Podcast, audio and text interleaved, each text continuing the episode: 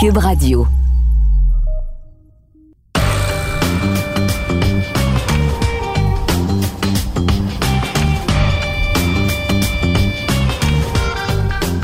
Cette semaine, au balado du champ gauche, dossier Aaron Rodgers. Pourquoi veut-il vraiment quitter les Packers? L'année du lanceur se poursuit au baseball majeur. Un quatrième match sans point de coup sûr. Et les Panthers de la Floride vont-ils surprendre les champions en titre de la Coupe Stanley au premier tour des séries?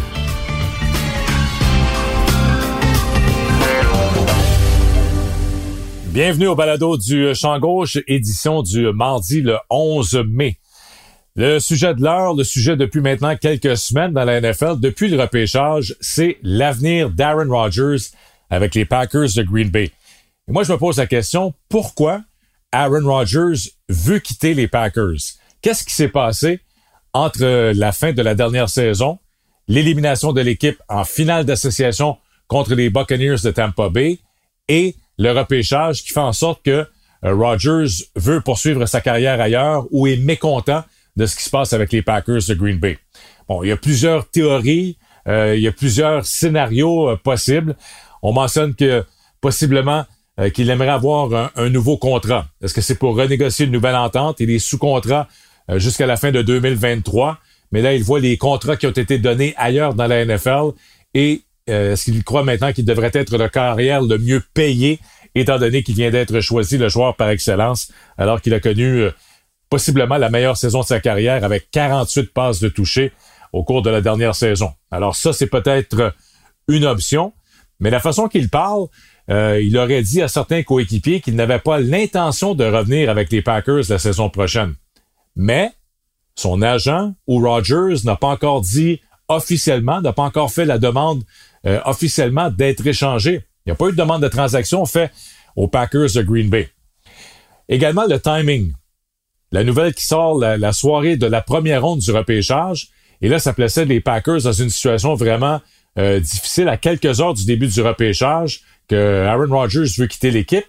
Là, on n'a pas vraiment le temps de négocier, euh, soit avec Rodgers ou avec d'autres équipes pour compléter une méga transaction à quelques heures du début de la première ronde du repêchage. Alors pourquoi avoir attendu euh, la soirée même du repêchage pour dire que finalement, il n'était pas vraiment satisfait de ce qui se passait du côté des Packers et peut-être qu'il voudrait euh, poursuivre sa carrière ailleurs? Alors c'est quand même compliqué le dossier Aaron Rodgers.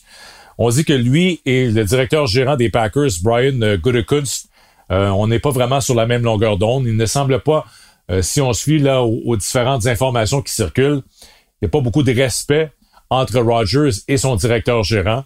on dit que dans les textes avec certains joueurs, il le compare à Jerry Krause, l'ancien directeur gérant des Bulls de Chicago sous Michael Jordan. C'est peut-être pas euh, nécessairement, selon moi, c'est un compliment parce que, dans le fond, Jerry Krause a eu une très belle carrière comme directeur gérant, même s'il n'était pas le, favori de Michael Jordan. Regardez sa feuille de route avec les Bulls. On a gagné six championnats lorsqu'il était directeur gérant de l'équipe, alors que Gutekunst en est seulement à sa troisième saison comme directeur gérant des Packers. Alors, je suis pas certain que c'est une insulte de se faire comparer à Jerry Krause. L'autre point également, souvenez-vous, Aaron Rodgers, il y a quelques années, euh, on disait que ça ne fonctionnait plus avec l'entraîneur-chef Mike McCarthy. Alors, McCarthy est congédié. Et là, qu'est-ce qu'on fait?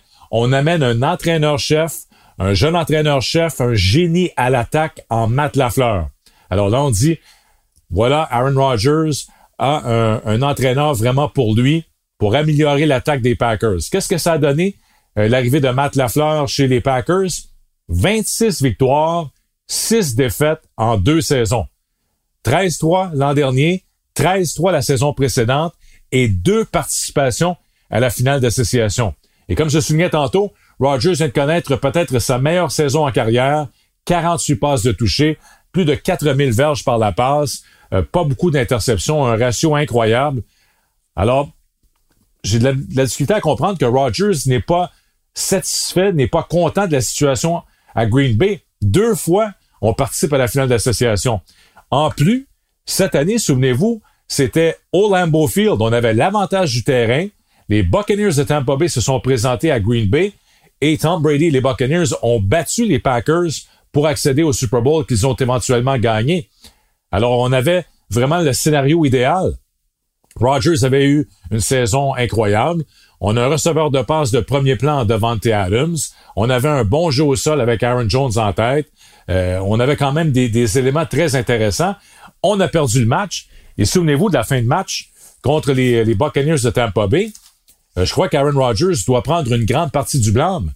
On est à la porte des buts. On tire de l'arrière par 11 points. On est en premier essai et la zone des buts à la ligne de 8. Et on n'a pas été en mesure d'aller chercher un toucher.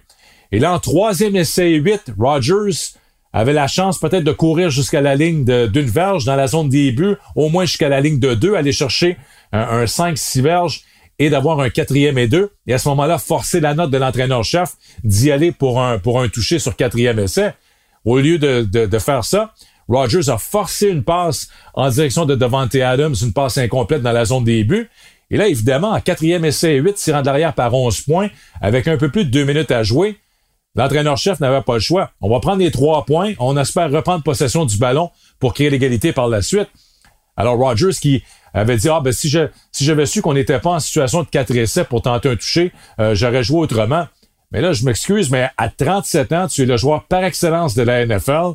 Euh, tu dois connaître la situation, tu dois savoir que si on va pas chercher 4, 5, 6 verges euh, pour avoir un quatrième essai et, deux à la porte des buts, c'est évident que l'entraîneur-chef il y a de fortes chances qu'il va prendre les points, va prendre le placement. Alors, pourquoi euh, avoir jeté le blâme sur son entraîneur-chef et ne pas avoir pris de blâme après le match? Je n'avais pas compris vraiment la réaction d'Aaron Rodgers à la suite de l'élimination d'équipe face aux Buccaneers et Tom Brady. Alors ça, c'est un scénario. Aaron Rodgers qui, des fois, préfère porter, mettre le blâme sur son entraîneur-chef, sur son directeur gérant. il y a deux ans, c'était pourquoi on a repêché Jordan Love en première ronde? On n'a pas besoin de corps arrière. On aurait pu aller me chercher un receveur de passe en première ronde. Avait été un petit peu insulté par le fait qu'on avait repêché non seulement un jeune corps arrière au premier tour qui n'avait pas été avisé. Alors des fois, c'est un petit peu compliqué tout ce qui se passe euh, autour d'Aaron Rodgers euh, avec les Packers de Green Bay. Maintenant, s'il est échangé, les rumeurs présentement ont dit euh, ce serait les Broncos de Denver et peut-être les Raiders de Las Vegas. Donc deux équipes qui sont dans la section ouest de l'association américaine. Mais là, des fois, c'est oui, on, veut un changement, mais est-ce que ce serait vraiment pour le mieux? Les Broncos l'an dernier, c'est 5 victoires et 11 défaites. On est dans la même section que les Chiefs de Kansas City et Patrick Mahomes, que les Chargers de Los Angeles avec un jeune carrière en Justin Herbert qui a beaucoup de potentiel, qui devrait être très bon au cours des, prochaines années. Je pense que les, Chargers seront une des bonnes équipes de l'association américaine pendant plusieurs années maintenant. Alors pourquoi s'en aller à Denver où il y a justement il n'y a pas de Devante Adams, il n'y a pas d'Aaron Jones dans le champ arrière? Je pense pas que Melvin Gordon est du calibre présentement d'Aaron Jones. On a un entraîneur-chef défensif en Vic Fangio. Alors est-ce que c'est vraiment euh, le scénario de rêve pour Aaron Rodgers? Est-ce qu'il s'approche d'un Super Bowl à 37 ans en se dirigeant du côté des Broncos de Denver? J'ai des doutes là-dessus. Même chose avec les Raiders. Les Raiders l'an dernier, c'est une équipe de 500. Euh, parfois, les Raiders sont impressionnants. Il y a d'autres semaines où les Raiders, c'est tout croche. Euh, beaucoup d'erreurs.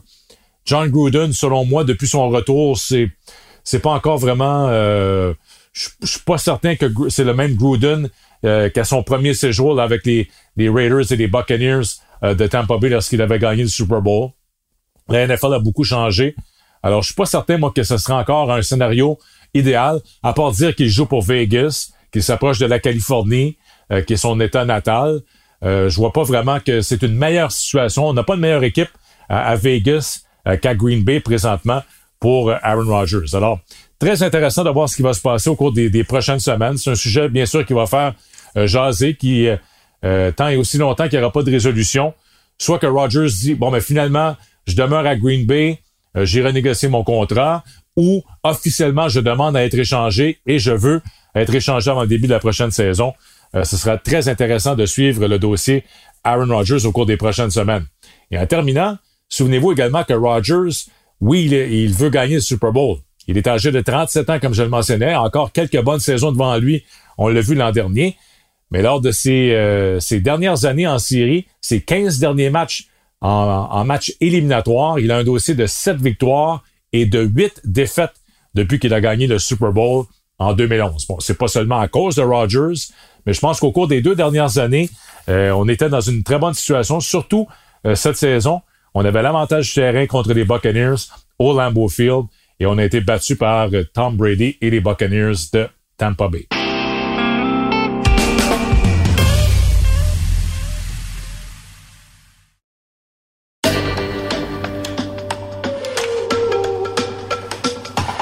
Les séries dans la Ligue nationale de hockey vont débuter euh, samedi prochain. La première série, euh, ce sera entre les Bruins de Boston et les Capitals de Washington.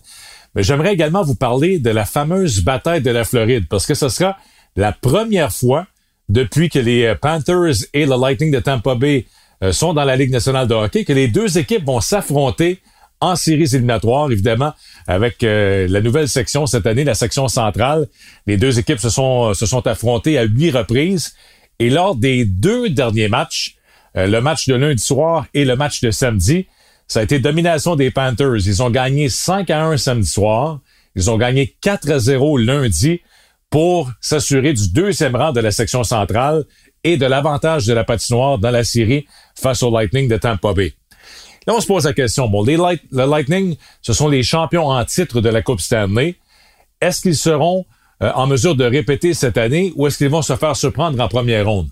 J'ai eu la chance de faire plusieurs matchs des Panthers cette saison, surtout euh, après la date limite des transactions, et je dois dire que euh, je suis très impressionné par la façon qu'on joue en Floride, par le travail de Joel Kenville derrière le banc, par le travail de, Bill Zero, le directeur gérant, les joueurs qui ajoutaient à l'équipe autant la date limite des transactions que pendant l'entre-saison. c'est une équipe vraiment transformée, celle des Panthers de la Floride. L'an dernier, on disait souvent que les Panthers, c'est une équipe un petit peu trop euh, facile à jouer contre. En, termes de sport, on dit souvent un peu soft. Alors, c'était pas l'équipe la plus physique. Défensivement, on a fait des changements. Ça avait commencé avec la transaction euh, de Mike Matheson, souvenez-vous, pendant l'entre-saison au Penguin de Pittsburgh. On a voulu changer l'identité de l'équipe. On a amené un peu plus de papier sablé, des joueurs comme euh, Patrick Hornvis. Là, on a ajouté Sam Bennett à la date limite des transactions. Et Bennett euh, depuis son arrivée en provenance des Flames de Calgary, c'est un joueur transformé. Il s'est imposé comme deuxième joueur de centre chez les Panthers. 15 points en 10 matchs euh, pour terminer la saison. Et ça, c'est vraiment impressionnant ce qu'il a été en mesure de faire. C'est vraiment maintenant... On voit le Sam Bennett qui a été repêché en première ronde par les Flames, qui avait été le quatrième choix au total. Et c'est ce qu'on voit présentement avec les Panthers. Un deuxième joueur de centre derrière Alexander Barkov une chimie qui s'est installée avec Jonathan Huberdeau. Alors vraiment une équipe à surveiller et une première ronde qui euh, s'annonce très, très, très intéressante entre les Panthers et le Lightning. La grande question chez le Lightning de Tampa Bay, c'est la santé des joueurs clés. Bon, on a beaucoup parlé de Kucherov qui n'a pas joué de l'année, a été opéré à la hanche. Est-ce qu'il sera en mesure d'être là dès la première journée des séries? Ça, c'est une grande question. Et même s'il est de retour, est-ce qu'il sera à 100% euh, pas facile de, jouer son premier match lors du euh, début des séries. Après une saison régulière de 56 matchs où il n'a pas joué une seule fois. Et là, d'arriver en série lors du premier match et dire qu'il va avoir un impact immédiat, qu'il va jouer sur le premier trio. J'ai bien hâte de voir euh, le retour au jeu de Kucherov s'il sera là pour le premier match de la série. On a perdu un gros morceau dans le match de samedi soir contre les Panthers. Barclay Goodrow, a subi une blessure au haut du corps et on dit qu'il sera absent pour une période indéterminée. Et pourquoi c'est une grosse perte? Parce que ce trio, l'an dernier, souvenez-vous, dans les séries, le trio de Barclay Goodrow avec Yanni Gould et Blake Coleman, le troisième trio euh, du Lightning, avait été excellent. Ils avaient marqué de gros buts, avaient connu d'excellentes séries permettant au Lightning de remporter euh, la Coupe Stanley euh, dans la fameuse bulle. Alors j'ai hâte de voir comment on va remplacer Barclay Goodrow. Lors du match de lundi contre les Panthers, on avait utilisé le jeune Ross Colton euh, comme allié avec Gould et Coleman. Alors, ça, c'est une lourde perte selon moi, surtout pour les séries éliminatoires, Barclay Goodrow. Victor Edmond et Ryan McDonough ont raté les deux derniers matchs contre les Panthers. On ne parle pas de blessures sérieuses, mais quand même, le fait qu'ils n'ont pas joué les deux derniers matchs, les deux, ce sont des blessures au bas du corps. Euh, ne seront pas à 100% probablement pour le début de la série contre la Floride. Steven Stamkos, encore, a raté les 16 derniers matchs en saison régulière. Alors, vous voyez, il y a beaucoup, beaucoup de points d'interrogation concernant l'état de santé du Lightning pour le début de la série. Si on regarde devant le filet, évidemment, c'est avantage Tampa Bay avec Vasilevski qui euh, est encore un des meilleurs gardiens de, la Ligue nationale de hockey. Mais Vasilevski a eu quand même quelques, ennuis cette saison dans les affrontements contre les Panthers. Chez les Panthers de la Floride, ça c'est le point d'interrogation, mais en même temps, euh, c'est intéressant ce qui se passe présentement pour euh, l'entraîneur-chef Joel Kenville. Là, on a trois options. On a Chris Drieger, qui a obtenu le jeu blanc lundi contre le, Lightning. Drieger, cette saison, contre Tampa Bay, deux victoires, aucune défaite et une défaite en prolongation. 913 son pourcentage d'efficacité. 2,33 sa moyenne de buts alloués et un jeu blanc, bien sûr, c'était lundi soir.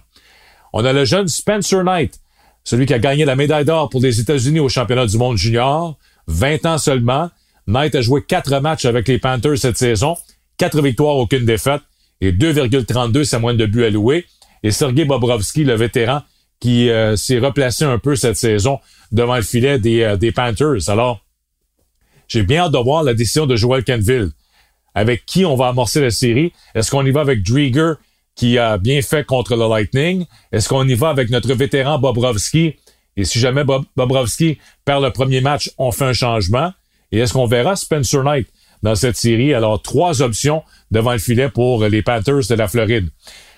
Là, on a deux équipes également qui s'en vont en, direction opposée. Les Panthers ont terminé la saison avec six victoires de suite, alors que le Lightning a perdu ses trois derniers matchs. Dans ces trois matchs, le Lightning a marqué trois buts, en a concédé 14 à l'adversaire. Alors, pas vraiment la fin de saison qu'on voulait connaître du côté de John Cooper et euh, du Lightning. Euh, Souvenez-vous, David Savard, qu'on est allé chercher à la date limite des transactions des Blue Jackets de Columbus. On disait Savard, un défenseur d'expérience, va pouvoir jouer dans le top 4. Et ça a été un petit peu difficile, son adaptation présentement avec sa nouvelle équipe. En 14 matchs avec le Lightning, David Savard a terminé à moins 8. Alors évidemment, c'est une nouvelle saison, là, les séries commencent, il y avait des blessures, mais ce sera très intéressant de voir les, euh, les combinaisons à la ligne bleue, les duos à la ligne bleue pour John Cooper et le Lightning de Tampa Bay. En terminant du côté des Panthers, eux, euh, l'état de santé des joueurs, Sam Bennett et Jonathan Huberdeau ont raté le dernier match lundi, mais on ne parle pas de blessures sérieuses, euh, donc ils devraient être en mesure de commencer lors du premier match de la série face au Lightning. Brandon Montour était également absent, le défenseur qu'on a acquis des Sabres de Buffalo. Il y a seulement Patrick Hornvis qui lui avait raté les sept derniers matchs. Euh, c'est un morceau important euh, pour euh, les Panthers dans la série. On sait que c'est un joueur qui dérange. On parlait de papier sablé tantôt. Un joueur qu'on peut placer devant le filet en avantage numérique. Un joueur qui est toujours dans le demi-cercle du gardien. C'est un joueur des séries, dans le fond, le Patrick Hornvis. On l'a déjà vu avec les Penguins de Pittsburgh. Alors ça, ce sera un, retour au jeu important. on espère que Hornvis, du côté des Panthers, soit en santé pour le début de la série. Alors, la série de la Floride, ça promet. Si on va à une limite de sept matchs, imaginez, si jamais on se rend à, la limite de sept matchs en première ronde, ça veut dire que les deux équipes euh, vont s'affronter neuf fois de suite. Ils viennent de jouer les deux derniers matchs en saison régulière et on va commencer une série 4 des 7 au premier tour. J'ai l'impression, je serais pas surpris du tout, comme je le mentionnais tantôt, j'ai été très impressionné cette saison de ce que j'ai vu des Panthers et je pense que les Panthers vont, euh, vont surprendre, même s'ils sont euh, ils ont terminé deuxième devant le Lightning. Je pense que les Panthers vont surprendre le Lightning au premier tour et accéder à la finale de division contre le gagnant de la série entre les Hurricanes de la Caroline et les Prédateurs de Nashville. Alors, la division centrale, ce sera une division très intéressante en série. Ça commence avec la bataille de la Floride. Et mon choix, les Panthers qui vont éliminer les champions en titre, le Lightning de Tampa Bay. La saison 2021 au baseball majeur s'annonce vraiment pour être l'année du lanceur ou l'année des lanceurs, si vous préférez, euh, puisqu'on domine vraiment les, frappeurs depuis le début de la saison. On le mentionnait un petit peu lors du dernier balado. La moyenne au bâton des frappeurs du baseball majeur est présentement de 234. Ce serait la pire de l'histoire et la pire depuis 1968, où les frappeurs avaient maintenu une moyenne au bâton de 237 dans ce qu'on avait surnommé l'année du lanceur. Et comme on le soulignait euh, la semaine dernière, euh, à la suite de la saison 68, on avait baissé les monticules de 15 pouces à 10 pouces de hauteur parce qu'on trouvait que les lanceurs dominaient euh, outrageusement. Et lorsqu'on regarde les, les, retraits au bâton depuis le début de la saison, on est à 9171 retraits au bâton contre 7903 coups sûrs. Alors, tout un écart, encore une fois. On devrait établir une autre marque pour le plus grand nombre de retraits au bâton en une saison. Ça nous amène bien sûr au euh, match sans points ni coup sûr. Deux autres matchs sans points ni coup sûr au cours de la dernière semaine. Les gauchers John Means des Orioles de Baltimore et Wade de Miley des Reds de Cincinnati. Donc, officiellement, depuis le début de la saison, hein, on est à la mi-mai seulement. On a déjà quatre matchs sans points ni coup sûr, et on pourrait dire même cinq si on inclut celui de Madison Bumgarner, euh, alors que Bumgarner avait lancé sept manches sans points ni coup sûr dans un match de sa manche. C'était les fameux programmes doubles de sa manche. Donc, Bumgarner ne pouvait pas lancer plus que sa manche et avait lancé un match en point des coups sûrs, même si officiellement euh, on, ne mettra pas son match en point des coups sûrs dans le livre des records du baseball majeur puisque ce n'était pas de neuf manches. Et là, je regardais les, quatre performances cette saison des, des matchs en point des coups sûrs.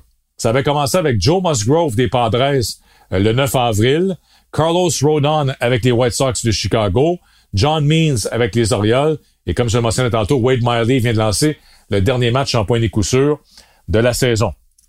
Donc, au total, pour ces quatre performances, 36 manches lancées, bien sûr, aucun coup sûr, un but sur balle en quatre départs, un but sur balle contre 37 retraits au bâton. Alors, qu'est-ce que ça nous indique? Ça nous indique, ça fait juste euh, mettre de l'emphase, encore une fois, sur la philosophie des frappeurs. Comment les frappeurs du baseball majeur, maintenant, euh, on, approche les présences au bâton? Habituellement, lorsqu'on a, il y a, 10, 15 ans, 20 ans, si vous voulez, lorsqu'on avait un compte de, deux prises, lorsqu'on tirait de l'arrière dans le compte, soudainement, le frappeur se concentrait à mettre la balle en jeu, frapper la balle en flèche, frapper la balle au sol, tenter de, placer la balle euh, en jeu, ce qui n'est plus le cas de présentement. On ne change pas notre approche au bâton comme frappeur lorsqu'on a un compte de deux prises. On continue de vouloir soulever la balle, le fameux launch angle, donc euh, l'angle euh, pour, pour retrousser la balle, de frapper la balle dans les airs. Les frappeurs ne font plus d'ajustement et c'est que on accepte également du côté des instructeurs des frappeurs, du côté des gérants, du côté des organisations, on accepte maintenant que les frappeurs euh, vont tenter de soulever la balle de façon régulière. Alors, ça donne en sorte que dans ces quatre matchs en point de coup sûr, on n'a pas été très patient. Seulement un but sur balle. Euh, je regardais le, nombre de lancers également. C'est en moyenne 12,5 euh, lancés par manche. Les quatre lanceurs qui ont lancé un match en point de coup sûr ont effectué seulement 12 lancés par manche pour lancer leur match complet. Alors encore une fois, on parle de, frappeurs qui n'étaient pas très disciplinés et en plus, on était retiré sur trois prises 37 euh, fois, presque 10 fois par match dans les quatre matchs en point de coup sûr cette saison. Alors, euh, ça démontre où on est rendu. Euh, c'est pour cette raison que les lanceurs dominent présentement. Ce n'est pas, oui, les lanceurs euh, lancent avec plus de vélocité, mais d'un autre côté, c'est que il y a un ajustement chez les frappeurs. On le voit de plus en plus, même si on a une défensive spéciale, même si on a trois joueurs du côté droit de l'avant-champ, les frappeurs gauchers continuent de tirer la balle du côté droit. On ne tente pas de frapper la balle au champ opposé, de frapper la balle en flèche. Alors, c'est les philosophies ont changé et ça fait en sorte qu'on va avoir un peu plus ce, genre de résultats, beaucoup de retraits au bâton. Oui, il y a beaucoup de circuits, mais beaucoup de retraits au bâton et déjà quatre matchs en point de coup sûr, même cinq depuis le début de la saison, incluant celui de Madison Bumgarner. Le record, c'est huit en une saison. Alors, il y a de fortes chances euh, qu'on soit en mesure de battre le record cette saison. L'autre point, toujours concernant les lanceurs au baseball majeur, souvenez-vous, cette saison, on n'a pas de frappeur de choix universel. Alors, il n'y a pas eu d'entente avant le début de la saison. Donc, au lieu d'avoir le frappeur de choix dans les deux ligues, comme ça a été le cas l'an dernier, on a dit, on revient à l'ancien système. Dans la Ligue nationale, les frappeurs doivent se présenter au bâton. Dans les matchs interligues, lorsque c'est dans un stade de la Ligue nationale, il n'y a pas de frappeur de choix. Alors, on se demandait après, une saison écourtée, une saison où il n'y avait pas eu de frappeur de choix, euh, ce sera quoi le rendement des lanceurs au bâton? Est-ce qu'il n'y a pas des risques de blessures, ainsi de suite? Mais finalement, il y a quand même des choses intéressantes qui se passent en ce début de saison pour les lanceurs au bâton. Évidemment, Shohei Otani, lui, est dans une classe à part avec les Angels. Euh, il est sur un pied d'égalité au premier rang pour les circuits avec 10. Il a 26 points produits, euh, connaît une excellente saison. Alors ça, c'est un, c'est un joueur euh, un petit peu à part des autres parce que c'est c'est non seulement un lanceur, mais c'est un frappeur de choix également. Mais quand même assez euh, impressionnant ce que Shohei Otani fait en ce début de saison, autant au monticule qu'au bâton avec ses 10 circuits pour les Angels de Los Angeles. Mais les autres lanceurs maintenant au bâton. Il y a déjà eu cinq circuits depuis le début de la saison par un lanceur. Adrian Hauser des Brewers de Milwaukee en a frappé deux. Waskar Ainoa des Braves d'Atlanta. Si vous avez une chance de voir des, des ou si vous l'avez vu en action, il a l'air d'un frappeur au bâton, imposant physiquement, s'élance euh, euh, de façon agressive et depuis le début de la saison, Ainoa avec les Braves a deux circuits, six points produits. Il a six coups sûrs, trois pour plus d'un but. Sa moyenne au bâton est de 400 et son OPS est de 1267. Alors, c'est pas seulement un lanceur, c'est également un très bon frappeur. le genre de joueur qu'on pourrait utiliser justement comme frappeur euh, suppléant dans un match chez les Braves d'Atlanta. Assez impressionnant. Euh, si vous avez une chance de voir. L'autre soir, il a frappé un circuit au champ-centre. Alors, c'était pas un petit ballon juste de l'autre côté de la clôture. C'était un vrai circuit des ligues majeures. Euh, Waskar Anoa avec les Braves d'Atlanta. L'autre circuit par un lanceur cette saison, c'est Jack Flaherty avec les Cards de Saint-Louis. Donc, il y a eu cinq circuits euh, frappés par un lanceur depuis le début de la saison. Et il y a un autre euh, lanceur qui euh, se débrouille très bien au bâton, c'est Jacob DeGrom avec les Mets de New York. Lui, il a sept coups sûrs depuis le début de la saison. Sa moyenne au bâton est de 467. Alors, en plus d'être dominant au monticule, il est très bon au bâton.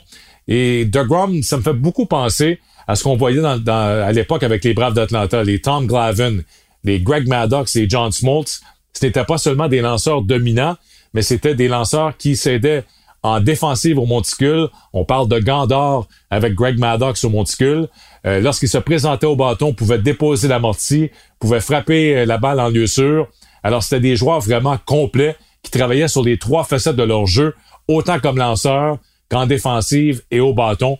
Euh, Maddox, Clavin et Smoltz avec les Braves. Jacob DeGrom est dans cette classe. Kershaw également. Clayton Kershaw, même catégorie également. Un lanceur qui peut s'aider autant en défensive euh, qu'au bâton également lorsqu'il est au monticule. Alors, c'est évidemment une facette. Moi, je suis en faveur du frappeur de choix. Mais là, on s'aperçoit cette année que c'est quand même intéressant à l'occasion, pas tout le temps, mais il y a quand même des lanceurs euh, qui sont intéressants de voir se présenter au bâton. C'est le cas cette année de gars comme euh, euh, pardon, avec les Braves d'Atlanta et euh, Adrian Hauser avec les Brewers de Milwaukee qui a déjà deux circuits depuis le début de la saison. Alors, est-ce qu'on devrait avoir le frappeur de choix universel? Je pense qu'en bout de ligne, la réponse est oui. Lors de la prochaine convention collective, j'ai l'impression qu'on va s'entendre et il y aura le frappeur de choix universel dans les deux ligues à compter de 2022. Mais on pourrait toujours quand même avoir des lanceurs qui sont très athlétiques, dire à leur gérant, écoute, moi, je vais prendre la pratique au bâton, je vais continuer à, frapper à l'occasion et de les utiliser comme frappeurs suppléants si jamais on a une chance lors d'un match. Alors, euh, ne pas complètement éliminer la possibilité d'avoir un lanceur se présenter au bâton lors des matchs à compter de 2022, même si on adopte le frappeur de choix. Alors voilà pour notre tour d'horizon du baseball majeur. C'est complet pour le balado cette semaine. Merci encore une fois euh, d'avoir été là, d'être à l'écoute euh, sur les différentes plateformes de balado. Je vous rappelle encore une fois que vous pouvez également me suivre sur Twitter. C'est euh, arrobas balado du champ avec le chiffre 7. Donc balado du champ gauche, arrobas balado du champ avec le chiffre 7. Denis Casavant sur euh, Twitter. N'hésitez pas à me suivre. Euh, ça va me faire extrêmement plaisir. Alors merci encore une fois d'avoir été là. On se donne rendez-vous la semaine prochaine pour la prochaine édition du balado du champ gauche.